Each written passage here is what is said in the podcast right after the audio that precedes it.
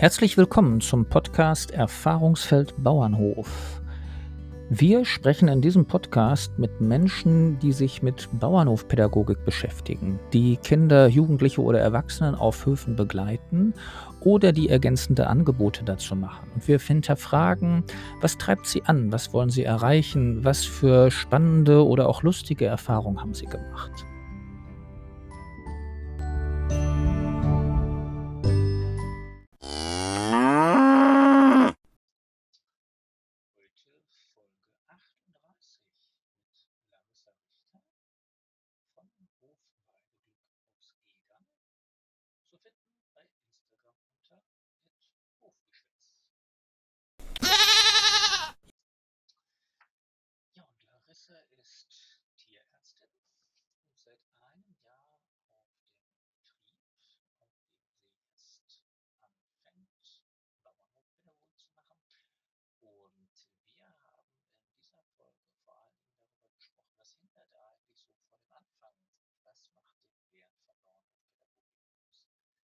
Larissa hat selber die Ausbildung zur Bauernhofpädagogin gemacht und sagt, ich habe das eigentlich alles gelernt und kalkuliert, aber da fehlt noch so ein kleiner Moment und das ist unter anderem Bestandteil unseres Gesprächs. Hört rein, viel Vergnügen.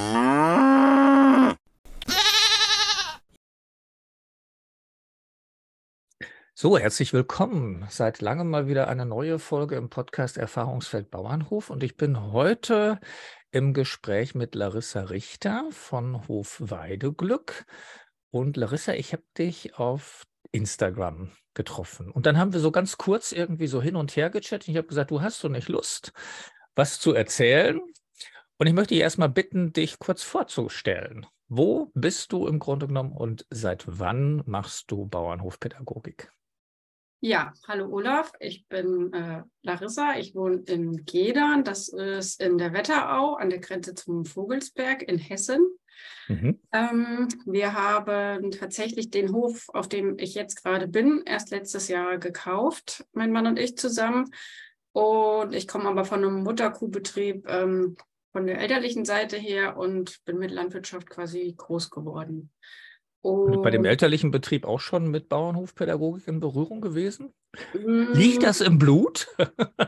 Tatsächlich ähm, waren die Kindergärten, als wir klein waren, auch mal da, aber das lief dann eher so als Freundschaftsdienst und ohne viel pädagogischen Hintergrund. Ja. Aber wir haben ein Gemeinschaftsprojekt ähm, mit Kartoffelanbau mit Freunden.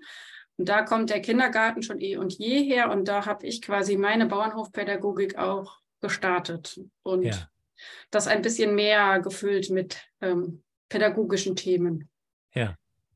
Ja. Und das heißt, du bist jetzt seit einem Jahr seid ihr auf dem Hof. Das heißt, ihr habt den jetzt neu gekauft und fängst da, also bist dann jetzt noch gar nicht so lange dort auf dem Hof mit der Bauernhofpädagogik unterwegs. Ja, tatsächlich habe ich auf dem Hof direkt noch kein äh, richtiges Programm etabliert. Ähm, ich tue mir mhm. schwer, in die Umsetzung zu kommen. Das äh, hm. muss ich leider zugeben. womit wir gleich bei dieser wichtigen Frage sind, was sind für dich so die großen Herausforderungen da drin? Anscheinend das in die Umsetzung zu kommen. Was, was bremst dich da? Was bremst mich? Mein eigener Kopf. Eigentlich müsste man in so einem Bauernhofpädagogik-Kurs, den ich 2021 gemacht habe, irgendwie noch ganz viel Mindset-Arbeit mit reinbringen. Ja. Weil ich irgendwie immer noch dran hänge, habe ich genug zu bieten? Hat der Hof genug zu bieten? Kriege okay. ich die Zeit überhaupt voll? Und noch viel mehr hänge ich an dem Wert. Was darf das ja. Ganze kosten? Welchen Wert muss ich bieten, damit es so viel kosten darf? Und das sind eigentlich so meine Hauptthemen, an denen ich hänge. Und bevor ich es falsch mache, mache ich es lieber gar nicht, so ungefähr. Wunderschön. Äh, das ist wunderschön, dass du das so offen aussprichst, weil ähm, wir haben ja diesen Zertifizierungskurs vom Erfahrungsfeldbauernhof und da haben wir auch ein Modul, das heißt, äh, geht es um die Preiswert- und Wertbildung sozusagen. Und das hat interessanterweise zwei Seiten. Das eine ist tatsächlich einfach das Finanzielle mal durchkalkulieren und das andere ist es die Frage, was macht eigentlich ein Bauernhoferlebnis für den Gast wertvoll? Weil der, also wenn das Kind da ist, das denkt ja nicht über Geld nach. Nee. Und auch die Mutter, wenn, wenn die Mutter mit dem Kind da ist und erlebt, wie das Kind da äh, interagiert und so weiter, dann denkt die ja auch nicht über Geld nach an der Stelle. Ja, das Aber stimmt. was, was macht es eigentlich wertvoll? Das ist, also Preis ist das eine und Wert ist das andere. Insofern eine spannende Frage, die dich da bremst gerade. Ja, das stimmt. Und ähm, ich merke auch, dass das grundsätzlich ein äh, Thema in meinem Leben ist. Das hat nicht nur was mit der Bauernhofpädagogik zu tun. Ja. Ja. Und äh, was hast du da für Schritte unternommen? Oder sagen wir mal andersrum, was hat denn deine Ausbildung, du hast äh, die gemacht, äh, kannst du erzählen, wie das in deinem Bundesland ist? Wie die war, die Ähm, Ausbildung? Wie lange ging? Tatsächlich in Hessen wird das noch gar nicht angeboten. Da gibt es eine Ausbildung, die ist zwar jahresbegleitend, aber auf ähm, Fokus Klima und Bildung für Mhm. nachhaltige Entwicklung. Das ist ich jetzt wollt- die, die auch von der Backlop, die neue, oder? Die, die Gen letztes- genau. Mhm, ja. Und die Backlop bietet aber in Rheinland-Pfalz einen ähm, Zertifizierungslehrgang zur Bauernhofpädagogik an. Den habe ich mitgemacht. Mhm. Ähm, und der wurde auch vom Land Rheinland-Pfalz komplett übernommen, auch für Menschen aus anderen Bundesländern. Mhm. Mhm. Und das war ein Jahreskurs und ich glaube, es waren vier oder fünf Module, ähm, jeweils Freitag bis Sonntag. Mhm. Okay. Und da habt ihr auch über Werte gesprochen, oder? Da haben wir auch über Werte besprochen. Das war aber eher, sage ich mal, mit so einem kalkulatorischen Hauch. Was muss Ja. es kosten, damit was hängen bleibt? Und ähm, ja, weniger die kopflastige Geschichte, dass ich meinen Wert auch von innen aus trage. Also dann, aber dann lass uns doch das einfach für unsere Hörerinnen und Hörer einfach nochmal aussprechen. Auf was für einen Wert bist du gekommen, was es kosten muss? Ich glaube, wir waren da, ich drücke mich ja jetzt auch schon fast zwei Jahre davor, endlich anzufangen, ähm, bei einem Bruttobetrag, den man quasi abrechnen müsste, so ohne Zuschuss irgendwas zwischen 75 und 100 Euro. Für einen wie langen Besuch? Ungefähr für eine Stunde, wenn man die ganzen Eine Kosten Stunde. abzieht und was dann Ja, netto ja. hängen bleibt. Ja. Ja, Ja, spannend. Also ist eine Hausnummer, würde ich bestätigen. ja. Würde ich bestätigen, würde ich sagen, ja. Und am besten wäre es, wäre noch mehr wert. Aber jetzt äh, sagst Ja. du, du hast dieses Kopfkino und sagst im Grunde genommen, ja, äh, aber deinen eigenen Wert, das, äh, äh, das noch nicht. Aber wenn du merkst, was ist denn für dich der Wert da drin, wenn du mit den Kindern auf dem Hof unterwegs bist?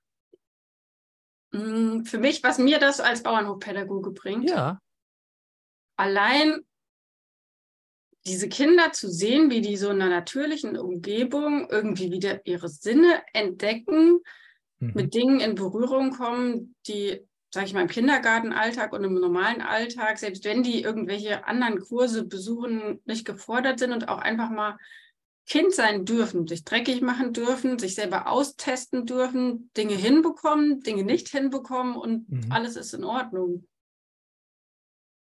Das ist ein- total spannend. Das, das ist super, was du gerade äh, schilderst, weil mir so eine Assoziation durch den Kopf geht. Ich habe gestern an einem Online-Workshop teilgenommen, in der Mittagspause, so einen kurzen, ging es um Spiele im Digitalen. Vollkommen andere Ecke.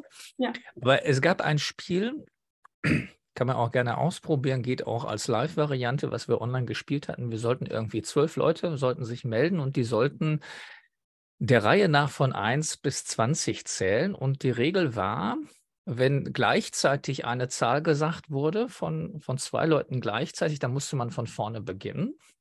Und es durfte sozusagen, es musste jeder einmal drankommen und es durfte keiner zweimal hintereinander drankommen. Diese drei Regeln gab es. Und es Mhm. hört sich total einfach an, aber wenn man das anfängt und man hat sich nicht abgesprochen, dann sind spätestens beim dritten oder vierten Mal haben gleichzeitig Leute drei oder vier gesagt und dann muss man wieder von vorne anfangen. Ja. Und das Witzige war, dass der Spielleiter aber sofort sagte, es gibt keine Zeit auszuprobieren, weil es kann hier nichts schief gehen. Ja. Und was du gerade gesagt hast, und deswegen kam ich da drauf, war ja, ähm, Kinder können sich auf dem Hof in bestimmten Umgebungen ausprobieren und es kann was misslingen und es kann auch was gelingen. Ja. Und ich kenne das zwar aus der Schule auch bedingt, aber es ist immer so gestellt.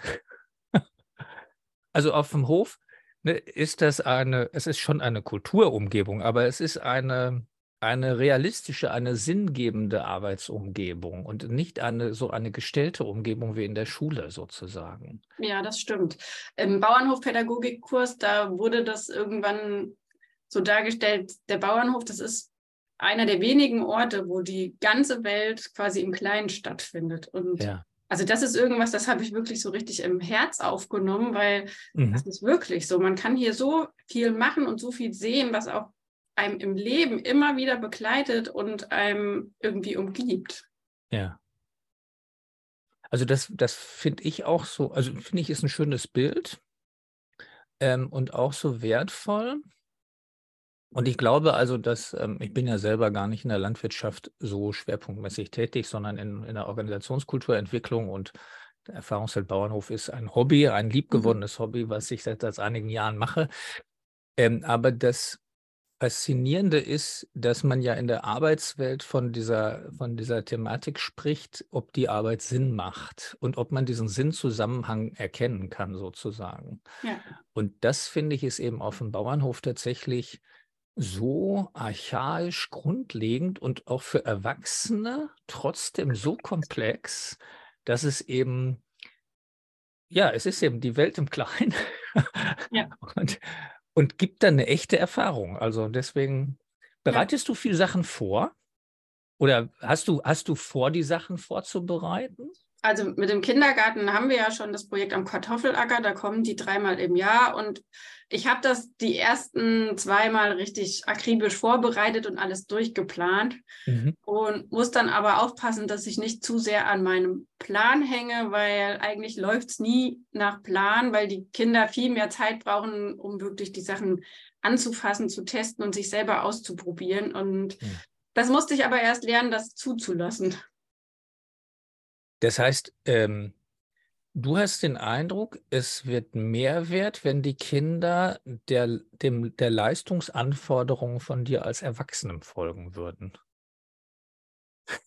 Hm, also den Eindruck hatte ich zuerst, aber ich bin auch ein sehr kopflastiger Mensch, der gerne plant und gerne ja. sich an seinen Plan hält.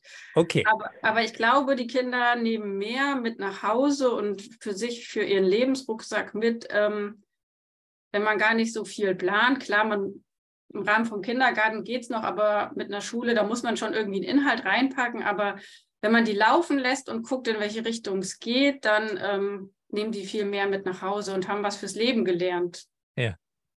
Ja. Ich weiß nicht, ob du die Geschichte vom Erfahrungsfeld Bauernhof kennst. Das heißt ja Erfahrungsfeld Bauernhof, weil ich habe sieben Jahre lang in Wiesbaden auf dem Schloss Freudenberg im Erfahrungsfeld zur Entfaltung der Sinne und des Denkens gearbeitet.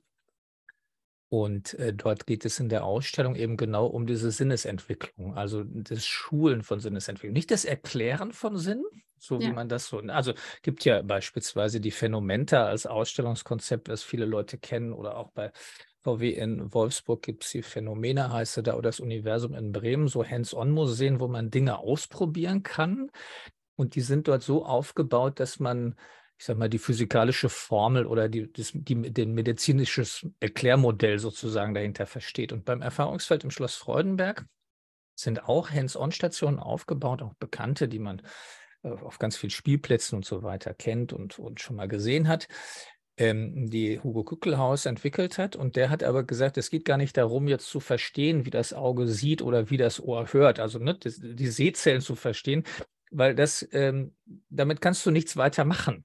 Ja. Aber wenn du, wenn du erlebst, dass wenn du, wir kennen das alle, diesen Physikversuch, wenn du lange auf eine rote DIN A4-Seite vor einer weißen Wand schaust und dann nimmst du die weg, dass du dann die Komplementärfarbe siehst. Ja. ja? Ähm, wenn du erlebst, dass zu deinem Sehen dazugehört, dass es ein Gegenbild gibt, was in dir entsteht, dann macht das was mit dir. Es ist vollkommen egal, wie das entsteht, sondern dass das entsteht, ist das Entscheidende. Und das gibt es auch in der Form und das gibt es auch an ganz unterschiedlichen anderen äh, Elementen, wo das eine Rolle spielt. Ne? Also ganz ja. spannende Thematik. Genau. Und das äh, fand ich sehr interessant.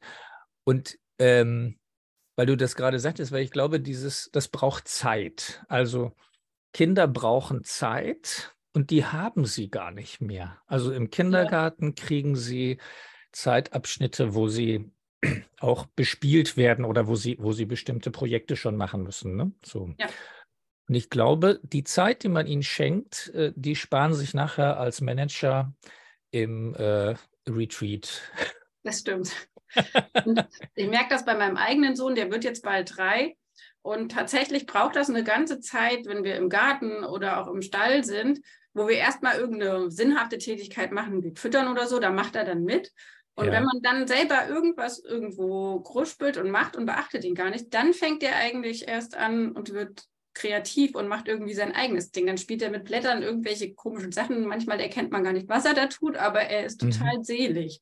Und ich mhm. glaube auch, das muss man erst lernen, denen in der Pädagogik, weil die kommen ja, weil sie was gebucht haben, die Zeit zu geben, dass die Kinder sich selber irgendwie auch wieder spüren und in die Kreativität ja. kommen. Aber das ist, ja. glaube ich, ein größerer Lernprozess für uns Erwachsene auch sein lassen. Ja, auf jeden Fall. Also das ist genau der Hintergrund, warum wir Erfahrungsfeld Bauernhof auch so gemacht haben. Also das, was ich rausführe, freut mich sehr, weil das immer äh, Wasser auf die Mühlen vom Erfahrungsfeld Bauernhof sind, weil wir als wir ganz am Anfang mal mit der Backlop gesprochen haben, gab es ein Gespräch mit der Annette Müller-Klemme und mir und dann sagte die Annette irgendwann, ach, jetzt verstehe ich das. Sagt sie, mhm. ihr nutzt den Bauernhof für die persönliche Entwicklung des Menschen und nehmt dabei in Kauf, dass auch was über Landwirtschaft gelernt wird. Und wir wollen etwas über Landwirtschaft beibringen und nehmen dabei in Kauf, dass sich der Mensch auch entwickeln kann. Ja, ja. Und ich glaube, mittlerweile ist die Notwendigkeit, diesen Ansatz, dass wir uns als Mensch da drin entwickeln können, ähm, viel stärker geworden. Also ähm, wir erleben das heute in der Zeit der, also der immensen Digitalisierung, wo das Menschliche erstmal dem Technischen weicht, wo es ganz schwierig ist, dann das Menschliche sozusagen aufrechtzuerhalten oder zu fördern sogar. Und insofern ist es, glaube ich, ein wunderbarer Gegenpol gegen vieles, was sozusagen in der gesellschaftlichen Entwicklung ist. Ne? Oder wo wir eben merken, dass, hm, lass uns da hingucken, ne, wenn wir jetzt hingucken auf Kriegssituationen oder auf äh, Pandemie, wie da reagiert wurde sozusagen, ja. dann merken wir, dass da logisch reagiert wird, aber die Frage, wie menschlich oder wie persönlichkeitsentwickelnd wird eigentlich reagiert oder wie unmündig wird man dann gemacht, da ist dann das Spannungsfeld, wo ich glaube, da, äh, da wurde sozusagen überhaupt keine Kreativität von uns erwartet. Da wurde nur erwartet, dass wir funktionieren. Ja, ja. das stimmt. Also insofern ist das ja ein Riesenschatz, wenn du schon erstmal weißt, wenn die zu mir kommen auf den, auf den Betrieb, dann schenke ich denen erstmal Zeit. Ja, aber tatsächlich habe ich ja den Backlog-Kurs gemacht und Annette ja. war Hauptreferentin. Und da wird ja schon auf die Qualität, sage ich mal, auch der Lehre gesetzt. Also ja. ich sag mal, ich habe da in mir drin auch ein bisschen Engelchen und Teufelchen, die noch testen, wo sie eigentlich hinwollen. Aber das kommt wahrscheinlich auch erst, wenn man länger das macht und drinne ist und seinen Weg findet. Und ja, aber, aber das heißt ja nicht, dass es eine schlechte Qualität sein muss. Das ja. Zeitgeben ist tatsächlich eine große Kunst. Also ähm, natürlich ist es gut, und da widerspreche ich auch nicht der Backlog in dem Sinne, wenn jemand schon Interesse an der Landwirtschaft hat und dort etwas lernen will. Ja. Also wenn wir jetzt von älteren Kindern sprechen, von Schulkindern sprechen, die schon Interesse haben und den Zusammenhang von sich aus per se verstehen wollen, dann ist es sinnvoll, ich weiß, wie kann ich geschickt eine pädagogische Lehreinheit aufbauen mit unterschiedlichen Materialien und so weiter und so fort. Meine Behauptung ist die, dass die meisten Menschen das gar nicht lernen wollen. Ja. Und dann ist es so, dass ich sie, dass ich mir für etwas Mühe gebe, was sie sowieso nicht bereit sind aufzunehmen.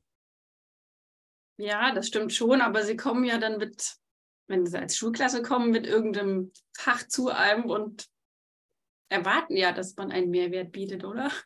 Hast du schon mal die Schüler gefragt, wenn sie zu dir kommen, was sie eigentlich lernen wollen und aus welchem Fach sie kommen und was das jetzt mit dem Bauernhof zu tun hat? Nein. Weil es ist total spannend, die meisten wissen das nicht. Ja.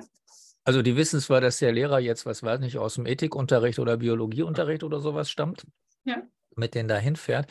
Manche haben natürlich auch ein Arbeitsblatt vor sich, aber für ganz viele ist das plötzlich irrelevant. Und für ganz viele ist die junge Katze, die über den Hof läuft, viel interessanter oder das kleine Ferkel, was man auf den Arm nehmen kann, wahnsinnig viel interessanter als jetzt ein Zusammenhang von, was weiß ich nicht, Milch und Käse oder Heu und Käse oder was weiß ich nicht zu lernen. Ja. So, ne? Also ich glaube, wir, wir, also ich will das nicht schlecht reden, sondern ich glaube, die Frage ist, ähm, wo will man hin mit seinem Angebot? Und ähm, das eine sind Angebote, die auch sehr wertvoll sind und die es auch braucht, die wirklich sagen, wenn das Interesse geweckt ist, dann müssen wir wirklich gucken, wie bedienen wir das auch stimmig und gut. Ne, dass quasi wirklich auch eine Kompetenz entsteht und auch ein Wissenszuwachs entsteht.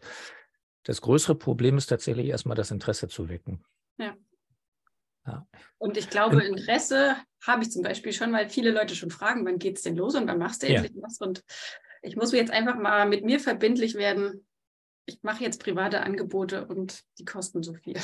Was schwebt dir vor? Was schwebt dir vor für Angebote? Mm, Ich traue mich noch nicht an Jahreszeit, also einen ganz Jahreskurs ran. Ich will, glaub, Weil, also es schwebt dir offensichtlich vor, aber du traust dich noch nicht dran.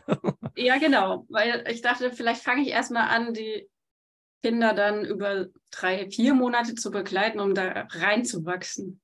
Aber wie oft willst du sie da begleiten im ganzen Jahr? Mm, Ja, dann einmal im Monat erstmal. Einmal im Monat. Und dann sagst du, okay, dann mache ich erstmal so ein Quartals. Ich weiß, die Insa vom, vom Butcherwerk, die auch mal im Podcast war, ähm, die macht, glaube ich, auch so Quartalskurse. Das gibt es auch ganz gut. Und dann können die Leute Ja. das eben buchen. Dann können sie auch gleich sagen, ich mache alle vier Quartale oder ich nehme erst mal eins und so weiter. Kann man. Ja, Insa hat ja gut. sowieso immer sehr viele Ideen. Ja, ja. Ja, Auf dem Fausthof weiß ich, bin ich mir auch nicht ganz sicher. Mit der Anja spreche ich morgen. ah, ja. Nochmal. In einem anderen Kontext, genau, morgen Mittag. ja. Genau. Und tatsächlich fange ich jetzt noch vorsichtiger erstmal an und biete erstmal quasi eine begleitete Fütterungszeit an, weil dann Mhm. gebe ich noch gar keinen großen Inhalt vor und kann Ja. erstmal schauen, wo gehen die Leute hin, wo geht's Interesse hin und erstmal zum Kennenlernen von uns und von den Menschen.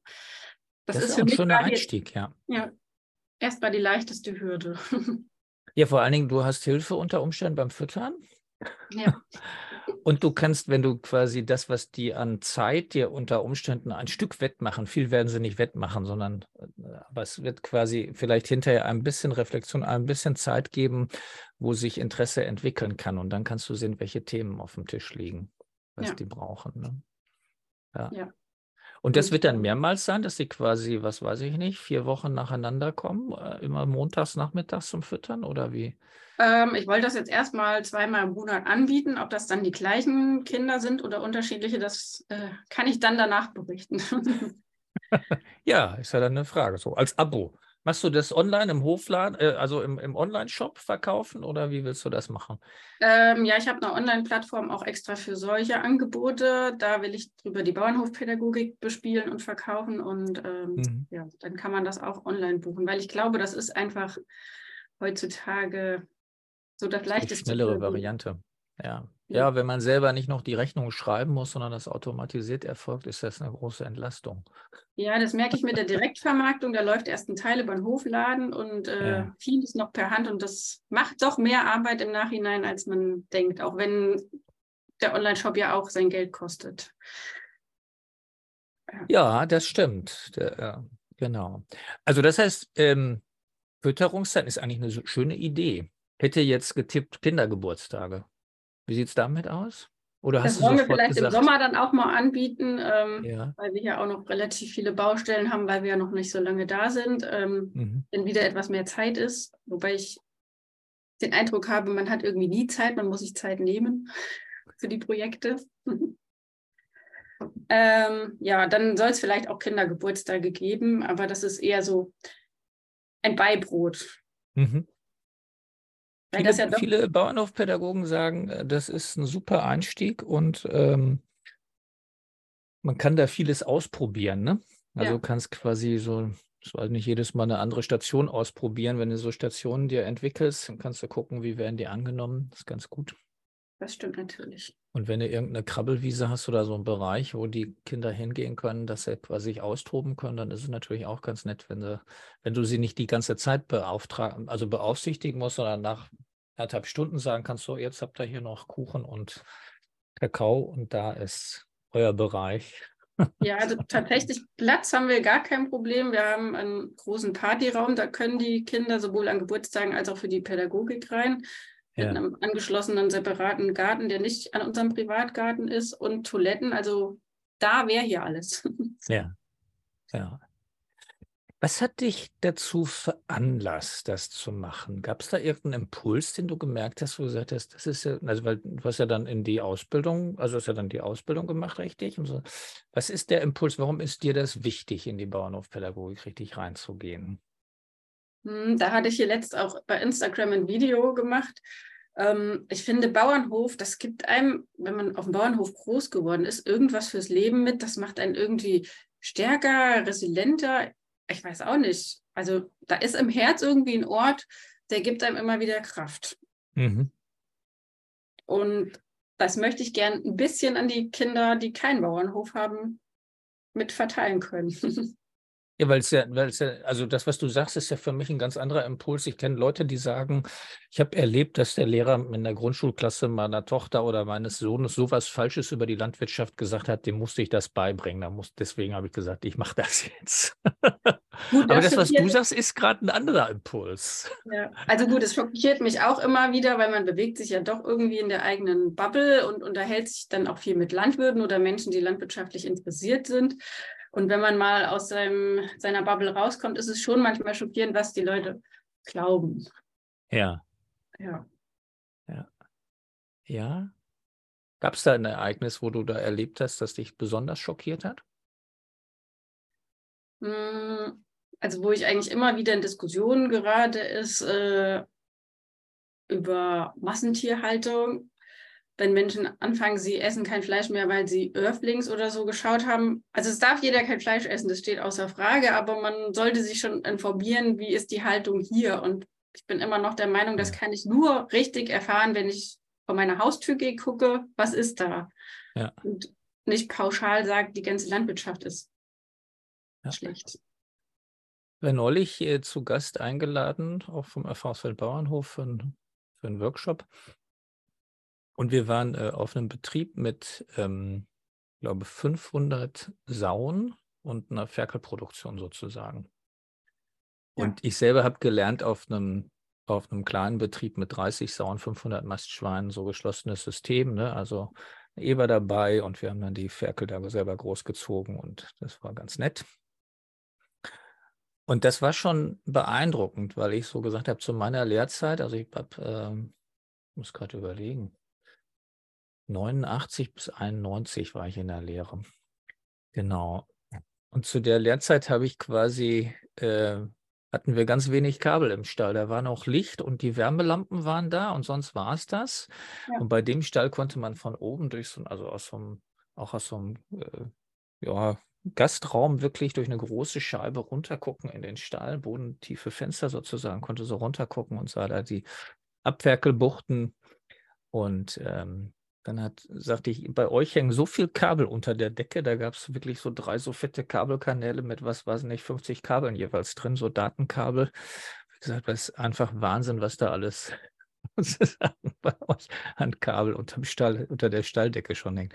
Also total spannend. Ich fand das total interessant. Was mich am meisten fasziniert hat, war zu meiner Lehrzeit, weiß ich, war irgendwie ein, ein Kollege, ein Freund von mir, der war total stolz drauf. Der hatte auf seinem Betrieb, ähm, ich glaube, im Schnitt 14 Ferkel pro Sau, wirklich, pro Wurf gehabt. Und dann guckte mich der Chef da und sagte, ja, wir sind bei 16,2. Und das fand ich so, ne, also das hört sich so an, ja, was ist das? Das sind 2,2 Ferkel mehr. Und dann sagt er, es gibt aber Betriebe, die liegen mittlerweile bei 18. Ja. Da habe ich gesagt, boah. Und wenn man da aber so kein Verständnis für hat, also ich glaube, wenn man so als, als Laie eben da reinkommt, dann ist dieses Zahlen nennen auch das, was da dahinter steckt, glaube ich, so, so schwer nachvollziehbar. Und ich glaube, wir, wenn wir das lesen oder auch wenn wir das im Film sehen, dann bilden wir uns so ein gedankliches Bild, aber erst wenn wir auf dem Hof sind, kriegen wir ein Gespür dafür, das ist jetzt wirklich Realität. Ne? Ja, so. oder auch, was bedeutet das überhaupt? Ja. Also, was, was weiß jemand, der nichts mit Landwirtschaft zu tun hat, ob jetzt 16,2 Ferkel viel oder Ja. wenig für so ein Schwein ist. Und wenn Ja. man das Schwein da sieht mit diesen vielen Ferkeln, dann kriegt man Ja. einen Eindruck, was heißt das tatsächlich. Und Erzähl mir, was habt ihr für Tiere? ähm, ja, noch überschaubar. Wir ähm, vermarkten direkt Masthähnchen, die in der kompletten Weidehaltung sind. Also jetzt im Frühjahr geht es dann los, sobald die raus können. Und im Mhm. Herbst hört es dann irgendwann auf, wenn es zu kalt für die wird. Und bauen gerade unsere Mutterkuhherde auf und betreuen aber die von meinen Eltern noch. Und die haben wir auch mit in der Direktvermarktung. Und dieses Jahr kommen noch Gänse dazu. Die haben wir von einem anderen Betrieb quasi als Betriebszweig in Anführungszeichen übernommen. Sind natürlich nicht die Gänse Mhm. von dem Hof, aber wir konnten da dann auch ein paar Kunden direkt ähm, mit übernehmen. Und ja, so geht das jetzt erstmal seinen Gang. Meine Cousine wohnt noch bei uns, die hat ein paar Pferde mit dabei. Die kann ich für die Mhm. Pädagogik auch mit einbauen. Ist Zwei gut. Pferde, Pferde kommen immer gut an, besonders Ja. bei den Mädels. Bei den Mädels, ja. Ähm, ja, zwei Hofhunde und äh, ich denke, dieses Jahr zieht auch noch eine Katze ein. Ja. Ja, sehr schön. Und das heißt, wenn ihr von den Eltern das, äh, die Mutterkühe noch oder die, die Jungtiere begleitet da von denen dann mit betreut damit oder wie ist das? Genau, die ähm, Rinder, die weiblichen Rinder. Und wenn ich einen Papa überzeugen kann, dann darf ich dieses Jahr auch ein paar Bullen kastrieren und ein paar Ochsen noch aufstallen. Okay. Ja, Ja. Und dann, ihr vermarktet ganz viel über den Hofladen. Ist das so nah an, am, äh, wo liegt das? Gedern, sagst du gerade? Ah, das liegt da. Ja, ich sehe es gerade auf der Karte. Nordwestlich Also von, tatsächlich von Frankfurt, ne? Zwischen, Ja. also so Ja. eigentlich zwischen Frankfurt, Fulda und Gießen, so mittendrin. Ja. Mittendrin. Mittendrin, ja. Ja, ja, ländlich geprägte Gegend, glaube ich auch, ne? Ja. Ja, und Und ihr habt den. Hofladen, ihr habt aber den, den, achso, ihr habt Abholorte für eure Produkte, habt ihr noch an anderen Orten sozusagen. Ihr habt quasi auf wir haben bis Hof jetzt selber was. quasi nur ab Hof verkauft, direkt quasi in der Schlachtwoche oder wenn das Fleisch Mhm. abgepackt wird. Und ähm, dann können die Leute an einem Termin bei uns abholen oder bei meinen Eltern am anderen Termin. Und Ah, bis jetzt okay. ist auch eigentlich immer alles weg. Ja, ist ja, Ja. gut. Ja. Zeigt ja, dass gebraucht wird. Ne? Zeigt ja, Das stimmt. wird. Und auch da finde ich, ist die Bauernhofpädagogik auch wieder ein guter Punkt. Ich glaube, es ist aktuell irgendwie so ein Umschwung. Man ist nicht mehr nur am einfach konsumieren. Man will wieder ein Gefühl für das kriegen, was Ja. man kauft und eine Verbindung zu den Produkten und nicht anonym irgendwas kaufen. Und da ist natürlich total toll, dass ich da eine Möglichkeit habe, die Leute auch quasi mit in das Hofleben einzubinden und eine richtige Verbindung auch zu dem, was man später auf dem Teller hat, zu schaffen. Ja. Deswegen finde ich auch diese Kombination aus Bauernhofpädagogik und Direktvermarktung eigentlich total toll. Ja, ja, das stimmt. Das ist irgendwie, das gibt einem das Gefühl, da ist was komplett. Wir haben sonst Ja. immer, wir haben sonst in unserer Realität immer nur mit so, mit aus dem Zusammenhang herausgerissenen Sachen zu tun. Und das Genau. ist, äh, das ist ein sehr spannendes Feld. Genau. Ähm, gibt es für dich äh, Bauernhofpädagogin oder Orte, wo du sagst, ah, die haben dich beeindruckt, die hast du kennengelernt, ähm, die, Also tatsächlich vieles online okay, über Instagram, wo man eben in Austausch mit äh, den Leuten kommt. Mit ähm, Nadja, die hatte, glaube ich, die erste Podcast-Folge. mhm. vom Könighof. Ja, genau, bin ich viel im Austausch. Ähm, die hat mir auch hier und da schon öfters mal gut zugesprochen und gesagt, das wird schon. Oder auch wenn bei Instagram mal so die ersten Negativ-Nachrichten kamen und Ja. ich hatte das dann ein bisschen in der Story äh, thematisiert und Nadja dann gleich, musst du gleich blockieren und Shitstorm braucht hier keiner. Ja, ja, Ja. ja, also Nadja, die kann ich oft um Rat fragen und die gibt sich auch immer Mühe und äh, nimmt sich Zeit. ja, Ähm, schön. Insa und mit Sonja war ich schon ab und zu mal im Austausch und Sonja hat halt auch gesagt, ähm, sie ist auch erstmal über die Geburtstage gestartet und dass das eigentlich eine Mhm. geringe Hemmschwelle ist und gut funktioniert. Mhm. Und aktuell bin ich mit der Rebecca Schleich aus Lichenroth auch hier ein paar Orte weiter, viel im Mhm. Austausch. Okay, Und die hat mich schwer beeindruckt, weil die eher so ähm, aus der Ecke wie Grit kommt mit der äh, tiergestützten Intervention. Mhm. ja, ja, ist ja auch nochmal ein ganz spezielles Feld. Ja. Ja.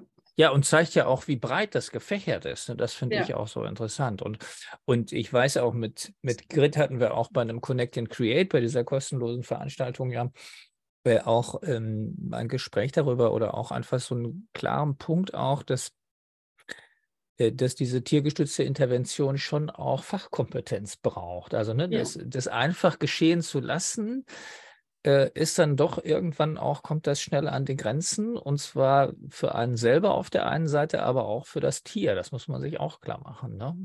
Ja. Das war auch, äh, apropos, weil wir vorhin mit den Kosten so eingestiegen sind. Ne? Wenn du jetzt sagst, okay, äh, ihr geht da zu den Masthühnern, wie viel Wachstumsschwund haben die, wenn du da eine Schulklasse einmal durchjagst? Was, Übertrieben gesagt. Ja, wie viel dich das an Tageszunahme kostet? Ach so. Keine Ahnung, trecken wir nicht.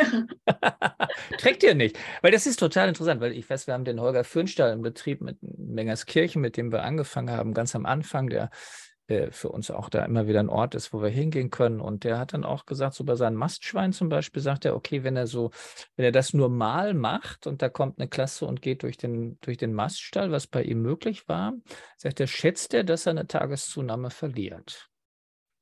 So, und das ist ganz witzig, wenn du das, also auch wenn du diese Kalkulation, wenn man sagt, wie, wie kommt man auf so einen Wert, wenn man das mit Erwachsenen oder mit den älteren Schülern diskutiert und jetzt überlegt, okay, was ist eine Tageszunahme beim Schwein und dann die Schweine zählt und dann mal guckt, wie viel, wie viel Fleisch wächst da so am Tag in so einem kleinen Stall, dann ist das plötzlich ein Aha-Erlebnis, wo die Leute plötzlich merken, boah, das ist ganz schön viel wert, dass ich jetzt da reingehen kann. Ne? Also Stimmt, ähm, natürlich, so habe ich das selbst noch nie betrachtet.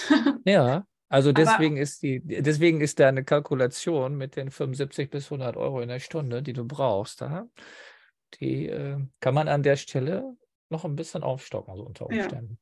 Wobei unsere Hähnchen, die sind Kummer gewöhnt, weil unsere Kinder sind ja immer beim Füttern dabei und die sind ja auch permanent im Auslauf und die Hunde Ja, aber die springen- sind zur, zur Fütterzeit da. ja, Macht ja was anderes, ob du im gewohnten Rhythmus da bist oder dann plötzlich zu einer, zu einer anderen Zeit. ja, das stimmt. Eigentlich ruhen. Ja. Also da finde ich, ich finde, man kann gar nicht genug Achtsamkeit reinstecken. Nicht, es geht mir nicht darum, jeden Pfennig rauszukitzeln, in Anführungsstrichen, aber genug Achtsamkeit reinzustecken, wie dieser Organismusbetrieb ineinander greift und dass eine Ruhezeit für die Tiere auch wichtig ist, genauso wie Ja. eine Bewegungszeit und so weiter. Ne? Und das, ähm, ja, Und das sind, glaube ich, Dinge, die wir Menschen manchmal vergessen, für uns einzuräumen. Ja. Ja, genau. Für die Tiere fordern wir sie teilweise so stark, dass wir denken, ist das noch tierisch? Ist das Ja. noch kulturell richtig sozusagen? Ja. Genau. Ja. Ähm, wie erlebst du denn die, die Landschaft der Bauernhofpädagogik jetzt in den letzten Jahren? Sagst du, okay, das ist gut oder braucht es da eigentlich mehr Unterstützung und mehr Förderung, politische Entscheidungen?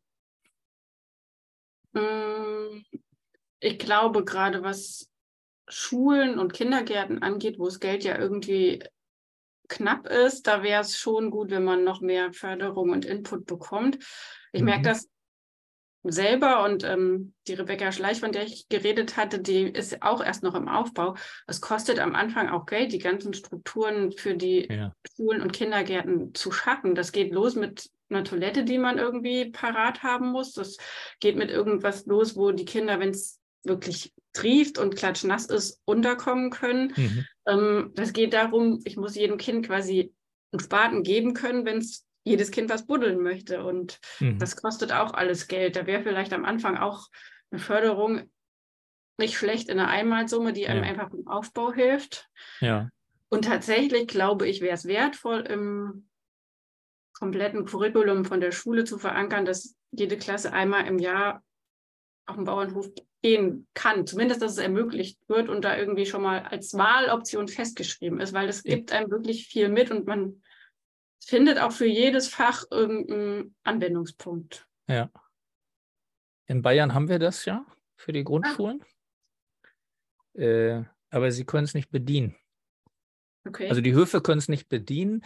Die Höfe um München rum sind gut bedient. Also viele sind dann eben einfach verkehrstechnisch nicht so gut angebunden. Das ist dann ja. oft ein Problem, was dann schnell da kommt. Und diejenigen, die stadtnah sind, die haben schon, die sagen, ähm, ich mache nur noch einmal in der Woche, weil mir ist alles andere zu viel. Ne, ja. Sozusagen. Die könnten mehr machen, aber ähm, genau. Ja, das haben wir zum Beispiel auch letztes Jahr gemerkt mit Umzug und Betrieb an sich aufbauen. Man hat auch nur ja. begrenzt Zeit und Energie und irgendwie muss man die einteilen und ja. freischaufeln. Ja, genau. Aber wie gesagt, was man eben kriegt, ist tatsächlich auch, was du sagst. Und das Erleben, wie die Kinder dann da eigentlich sich mal in Zeit in einen kreativen Prozess begeben können, ist schon beeindruckend. Ja. Es gibt ja eine, es gibt ja eine Pädagogik in der Reggio Emilia, ist die entstanden nach dem, nach dem Zweiten äh, Weltkrieg durch Loris Malaguzzi, die sogenannte Reggio-Pädagogik. Und da werden die Erzieher und Erzieherinnen ausgebildet zu Dokumentatoren der kindlichen Entwicklung. Also die haben vielmehr die Aufgabe, den Raum zu lassen und einfach zu unterstützen und zu dokumentieren, statt dass sie Sachen vorgeben. Und da gibt es ähm, wunderbare Bücher. Bei der Gelegenheit, ich verlose, ich verschenke zwei Bücher an alle Podcasthörer, die das hören. Die ersten, die auf deinem und meinem Instagram-Account, also bei dir, du heißt Hofgeschwätz auf Instagram und bei mir sozusagen hinterlassen. Ich will das Buch haben. Es gibt ein wunderschönes Buch, zwei Bücher gibt es, ich würde ich auch verschicken.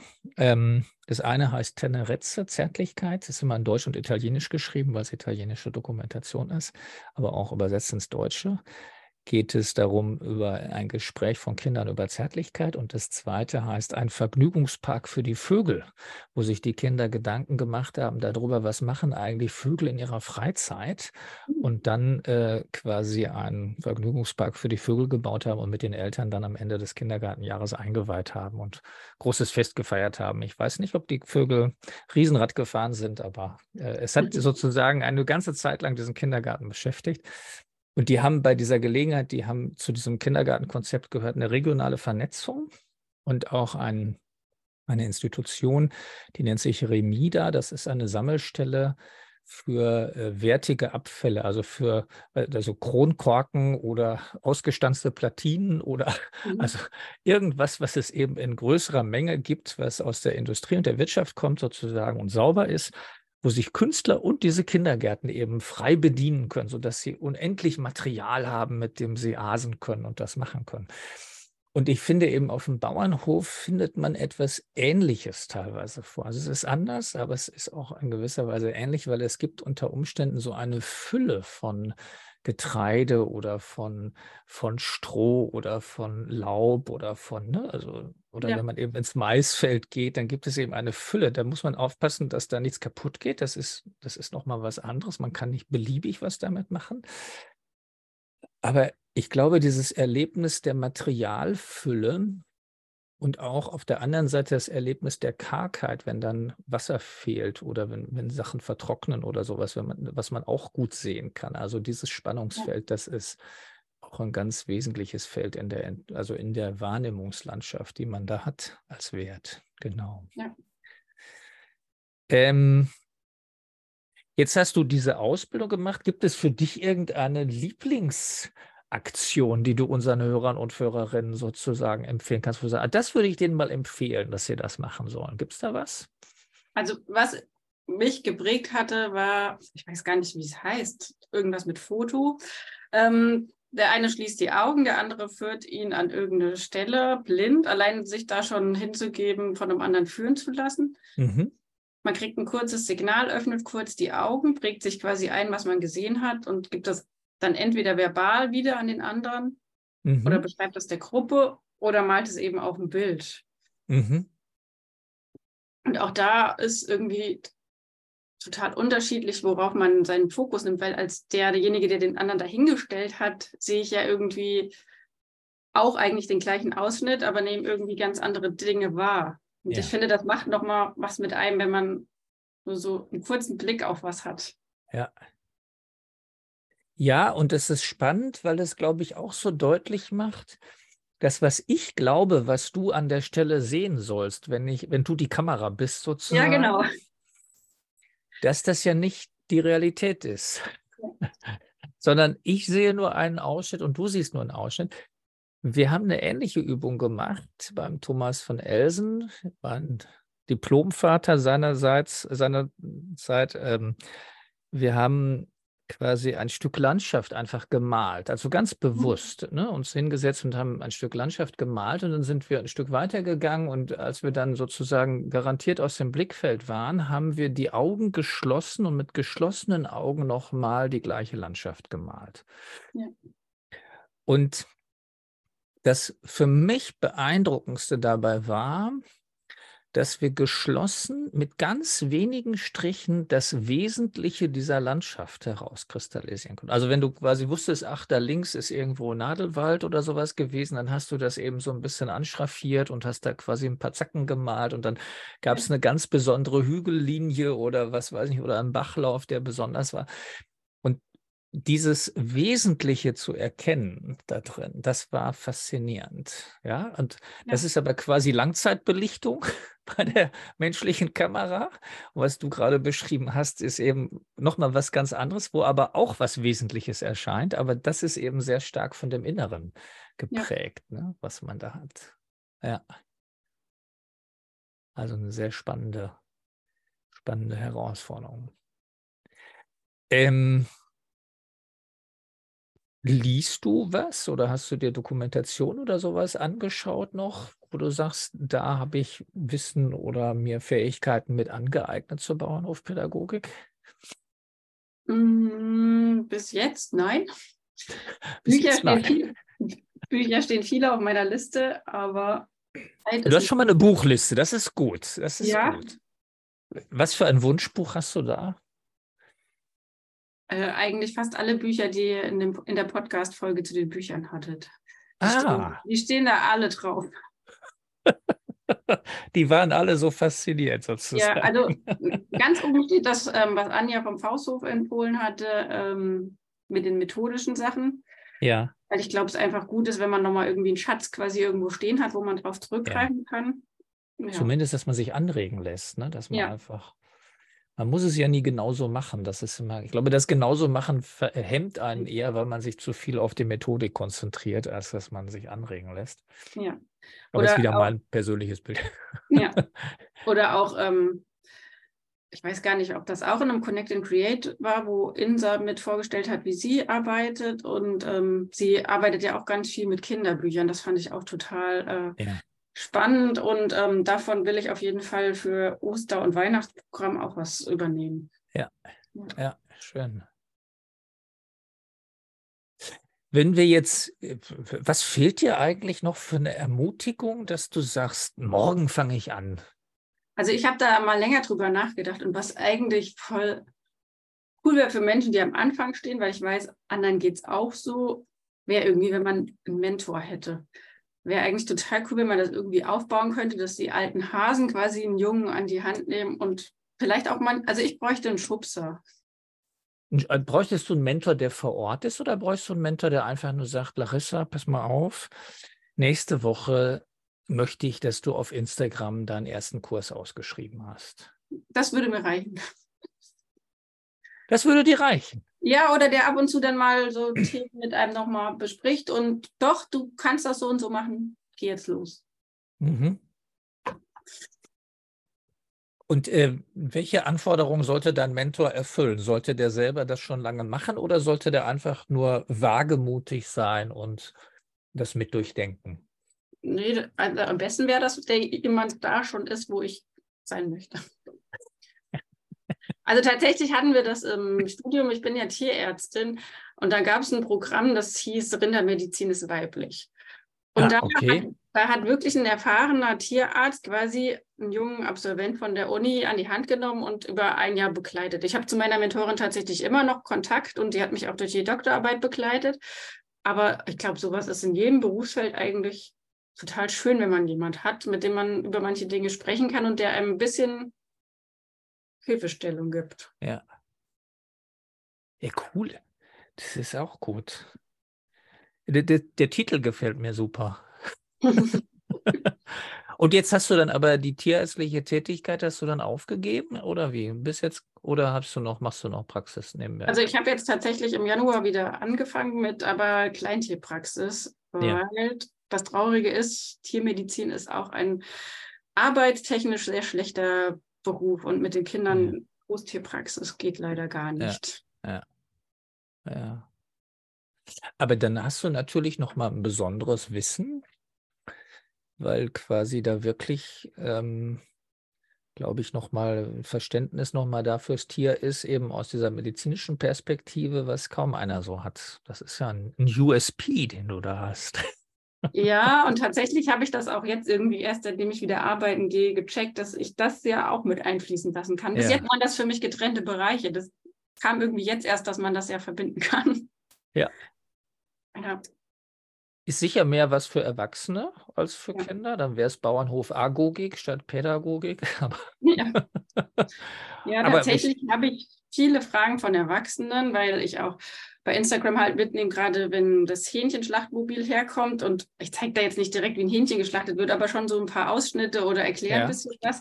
Und da kamen jetzt schon viele Nachfragen, ob da nicht mal Erwachsene mitgehen könnten. Und da habe ich Ja. schon überlegt, ob ich das mal aufbereite, weil wir ja auch durch die Tiermedizin auch fürs Betäuben und so alles mitgekriegt haben, was man, was muss denn eigentlich sein?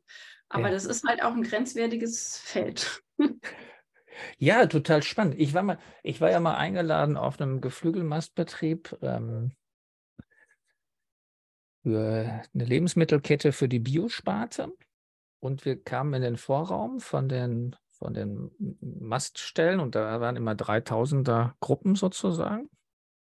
Und dann äh, stand auf dem Computer stand irgendwie Anzahl, äh, also tägliche Tageszunahme und Anzahl Herztote waren so zwei Eingabefelder nur auf der Computermaske. Und ich hatte den Bauern vorher gesagt, lass das stehen, das wird bestimmt lustig. Und das Ende vom Lied war, dass wir quasi da stehen blieben, weil sich die Gäste, die Teilnehmer fragten, woran erkennt man, ob ein Huhn an Herztod gestorben ist. Und dann haben wir quasi erstmal mit den Gästen das reflektiert, haben überlegt, woran könnte man das sehen. Und dann kamen wir auf die Idee, ja, der muss das vielleicht aufschneiden und vielleicht hat sich, ist es, ist die Farbe des Blutes anders oder das Herz hat sich verfärbt oder er kann da irgendwas fühlen oder sowas und so weiter und so fort. Und nachdem man das so hin und her überlegt hatte, und ich hatte dem Bauern gesagt, du darfst erst antworten, wenn ich dir die Frage stelle, vorher nicht, habe ich ihm dann die Frage gestellt. Und dann sagt er, ja, muss ja so grinsen, sagt, das ist ganz einfach, die liegen auf dem Rücken. Weil sich das Huhn verkrampft und dann sozusagen nach hinten umfällt. Und, und das war dann plötzlich so, wo du so merktest, ah, wie ist er, also ist keiner drauf gekommen. Ja. So. Und dann war aber die Frage, und das war das Faszinierende, dann war die Frage, ja, wie viele Herztote hast du denn in diesem Jahr gehabt? Und jetzt hat man da eben Betrieb gehabt mit 18.000 äh, Masthähnchen oder Masthühnern. Und ähm, wir haben ja eine, eine Mastzeit im Naturlandbetrieb von drei Monaten ungefähr und es war Oktober, das heißt, wir waren so im dritten Zyklus ne, unterwegs, äh, den er in dem Jahr hatte. Und dann heißt das, es waren ja schon einige tausend Hühnchen da durch die Stelle in diesem Jahr gegangen und die Frage war, wie viel hast du in diesem Jahr? Und dann haben wir erst noch mal überlegt, wie viele Hühner eigentlich überhaupt auf dem Hof, auf dem Hof jetzt waren in dem Jahr. Ja, und dann sagte er, keines. Und dann kam, ja, aber auf dem Rechner steht doch drauf. Und dann sagte er, ja, die Software kommt aus der konventionellen Hähnchenmast.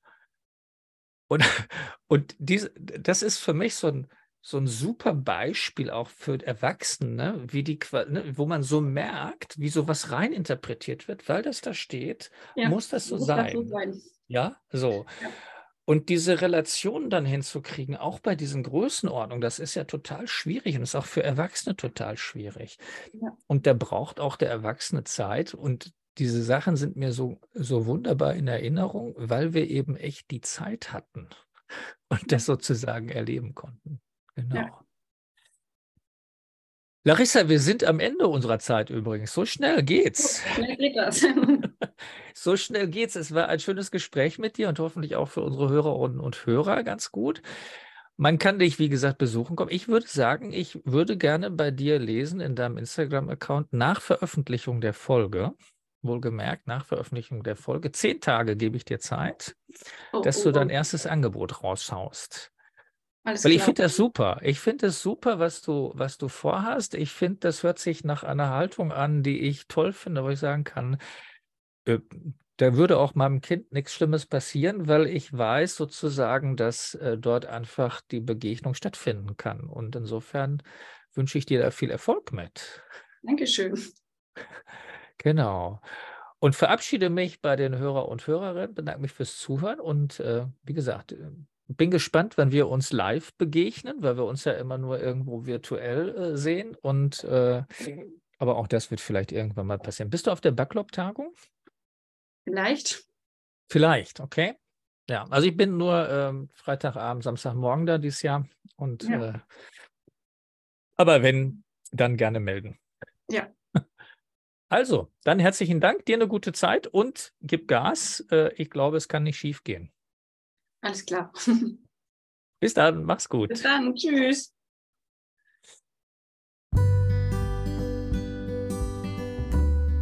Ja, das war's auch wieder mit dieser Folge. Ich freue mich sehr, wenn es euch oder dir gefallen hat. Und du kannst gerne Kontakt zu uns aufnehmen über podcast.erfahrungsfeld-bauernhof.org und findest auch unter www.erfahrungsfeld-bauernhof.org unsere weiteren Angebote. Auf eines möchten wir dich ganz besonders hinweisen. Es ist unsere 14-tägig stattfindende Connect and Create Session. Dort vernetzen wir Bauernhofpädagoginnen und Pädagogen oder diejenigen, die es werden wollen, durch ein offenes Format, in dem wir uns austauschen, uns unsere aktuellen Herausforderungen schildern und unser Wissen teilen. Das ist kostenlos und die Anmeldung erfolgt über die Homepage unter Connect and Create. Jetzt freuen wir auf dich und wünschen dir bis zur nächsten Sendung viel Vergnügen mit deiner Arbeit. Mögest du weiterkommen, mögest du aus diesem Podcast tolle Informationen gezogen haben und empfiehl uns doch weiter. Bis dann, Olaf.